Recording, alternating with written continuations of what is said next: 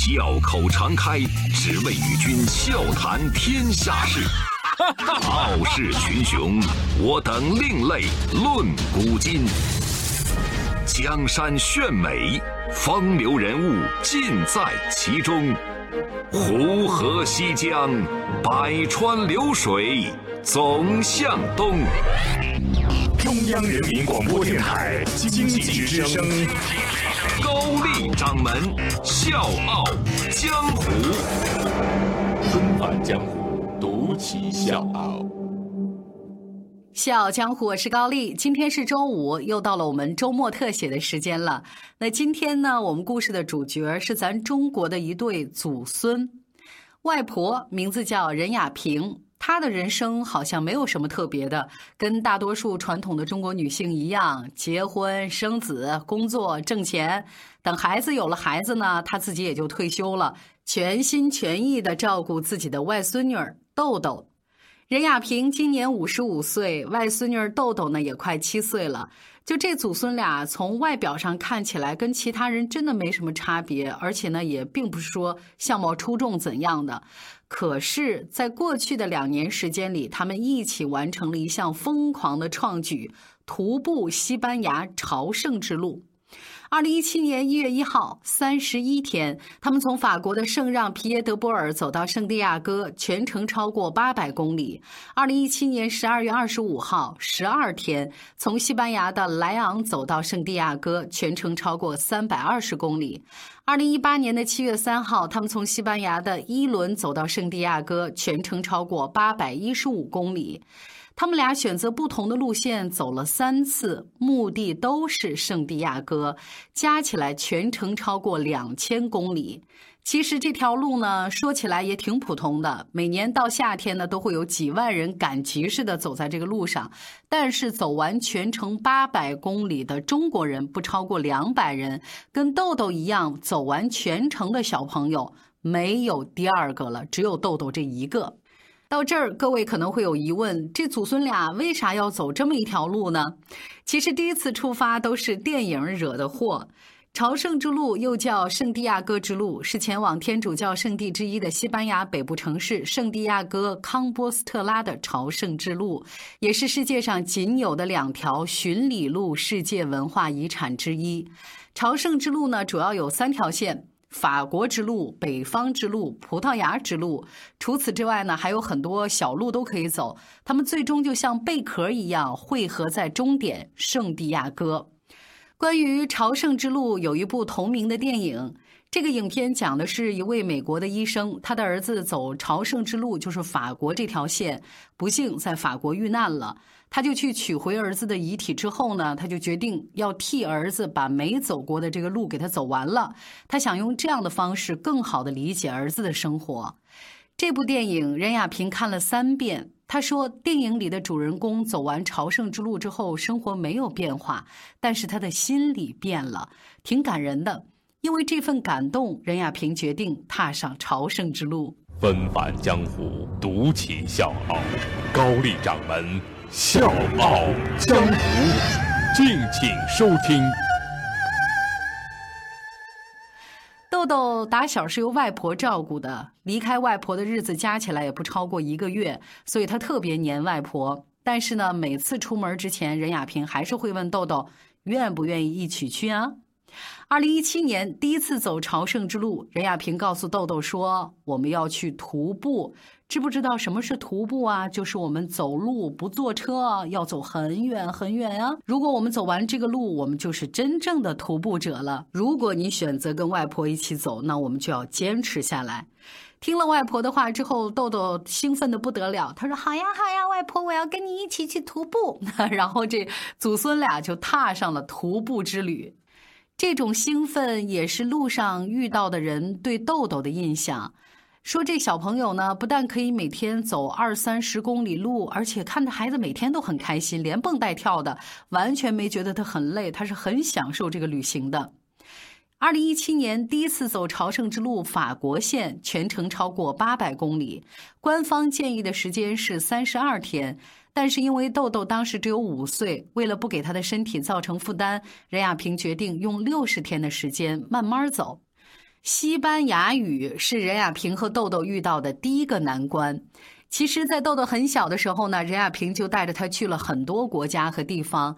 这祖孙俩的英语呢，从一开始完全不会、听不懂，到慢慢的可以沟通着吃饭呀、住酒店呢。从第一次出国的入境单都看不懂、不会填，到现在比较熟悉和适应国外的这种生活环境和节奏。但是到了西班牙，这祖孙俩就彻底懵了，发现这个问题太大了。西班牙人人家不说英语，讲话完全听不懂，路上呢也很难看到自己的同胞，他们得找说英语的。外国人帮忙来给翻译一下，就这么勉强的沟通。到旅途快结束的时候，小豆豆啊，竟然能听得懂一点西班牙单词了，而且也成了外婆的小翻译。大自然的美丽和风雨都得承受，没有人可以只选其一。走向圣地亚哥，大部分路段呢都是从一个村庄走向另一个村庄。下雨，这个路就会变得很泥泞，就变成土路了。山路上也到处都是碎石，森林里面错落的这个树枝，这些跟美丽的风景一起，作为朝圣之路的赠品，向每一位朝圣者展开。不平整的路段对矮小的豆豆来说已经显得很艰难了。再遇到我刚才说的这样的大雨或者是恶劣的天气，真的是难上加难。说呢，有一天下大暴雨，他们住的那个帐篷都泡在水里了，很大，那个雨点整个就打在他们身上，那条路呢也基本上没法走，就是连落脚都很难。高草积水，整个浸泡着他们的鞋子，风一吹，全身都冰冷。就这祖孙俩就这么在大雨里面走了两个小时，可是。两个小时里，全程豆豆没有丝毫抱怨，也没有表现出任何想放弃、不坚持这样的一个态度。他没有说什么啊，外婆抱抱我，我好怕怕，我们不要走了，外婆，我要回家。从来没有，而是坚持着咬牙走在外婆的身边。体力在没有休息时间的长途徒步当中，也一次一次的崩溃了。朝圣之路呢，是豆豆和任亚平的第一次长距离徒步，而且要坚持一个月，每天都要走二三十公里。这对豆豆和任亚平来说都是体力的考验。第一次走朝圣之路的时候，为了不给豆豆的身体增加负担，任亚平背着自己和豆豆两个人的行李就这么走路，鞋子呢也不合脚，磨得到处都是水泡，也没有时间休息，等伤口愈合什么再走都没有，而体力也不会因为说你是一老一小，你坚持不屈就突然爆发，让你轻松的享受旅行，那都是不可能的。真有累到不行的时候，任亚平坐在路边儿，豆豆也说：“哦，外婆，我走不动了，一点儿也走不动了。”这个时候，他们俩离村庄只有三四公里了，可是实在体力不支了。任亚平坐在路边盘算着，实在走不动就算了，反正已经到城边了，不行就随便找个地方啊，用睡袋睡觉吧。但是他们俩从来没想过放弃。只是觉得我没办法再走了，我可能会想办法找个地方先住下来。这次呢，是同路的一个消防员伸出了援手，他呢已经走到了村庄，又走回来找任亚平和豆豆。他一把呢就把行李背起来，拉着豆豆的手往前走。这个消防员不会英语，他不知道怎么跟任亚平和豆豆沟通，然后就选择最直接也最有效的方式，伸出他的那双大手。就是因为朝圣之路上有这么多善良的陌生人，豆豆和任亚平原本打算走两个月的路程，只用了三十二天就完成了，还跟路上认识的那些人继续保持联系，也都成了朋友。这些温情的部分，比朝圣之路本身的风景和历史故事更吸引着任亚平和豆豆，让他们一次又一次的踏上了这条路。在去朝圣之路以前，任亚平和豆豆这对祖孙俩呢，已经去过很多地方了。国内像四川、东北、海南、新疆等等。后来豆豆三岁的时候呢，他就开始带着豆豆出国，美国、加拿大、欧洲很多国家。一开始呢，是因为任亚平自己他想到处去看一看，年龄越来越大了嘛，怕以后没机会了。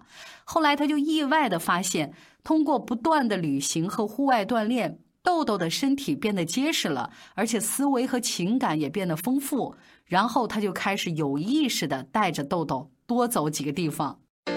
周一到周五，早间五点，下午四点，欢迎收听高丽掌门笑傲江湖。请在公众微信搜索“经济之声笑傲江湖”，记得点赞哦。因为豆豆还小，任亚平更倾向在每一次出门的时候呢，预定民宿常住一两个月，让豆豆可以在更接近当地人的情况之下，慢慢的感受，慢慢的体验。时间长了，出门就没那么刻意了啊，就说不用特别去等寒假、暑假，安排好了，立刻就收拾收拾东西出门了。其实豆豆很小，上幼儿园的时候呢，任亚平就专门告诉幼儿园的老师说：“我们家孩儿啊，不背这些，到幼儿园呢就是玩儿，学一点东西呢就行啊。老师，你不要要求他背东西。”刚开始呢，这幼儿园老师都惊了，哎，这还有这样的家长呢？怎么不着急让孩子学东西呢？慢慢的，他们已经适应了这样的一种互相沟通的节奏，然后幼儿园的老师也习惯了班级上有一个豆豆这个特别的孩子，还有他特别的家长。任亚平呢，很喜欢孩子。他希望孩子是活泼的、外向的，哪怕是闯一点祸，哪怕是在家长看起来太顽皮，这都没事儿。但是不要一坐一整天都不动。他觉得这样的孩子没有活力，而贪玩好动本来就是孩子的天性。所以，除了带豆豆出去玩，平时生活当中，任亚平会尽可能的让豆豆去尝试、去突破，满地爬也没关系。豆豆呢，身体比较弱，刚出生的时候只有五斤多一点儿。为了锻炼他，有机会呢，任亚平就尽量的让豆豆自己走。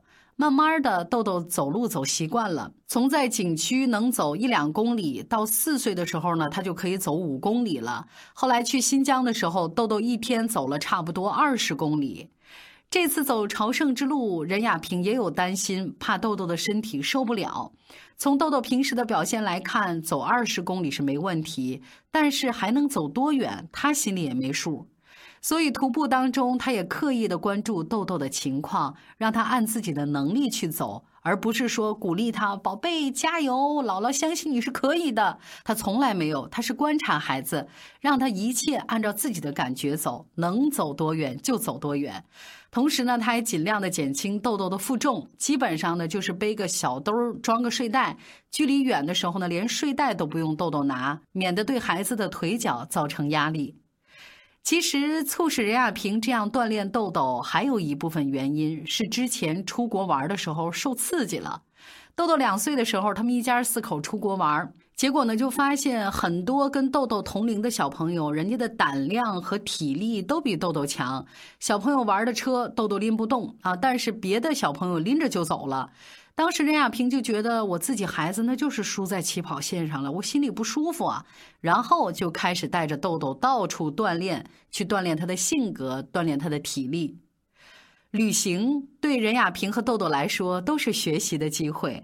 任亚平第一次独自带豆豆出国旅行的时候，不会说英语。填入境表的时候呢，需要把护照都递给别人，托别人帮忙。就这一条，把女儿女婿呢吓够呛。他们整天整宿的不关手机，听见手机响就紧张，然后赶紧坐起来接。但是慢慢的，随着他们出国次数的增多，任亚平呢现在已经学会用英语进行简单的沟通了，所以女儿和女婿也踏实了很多。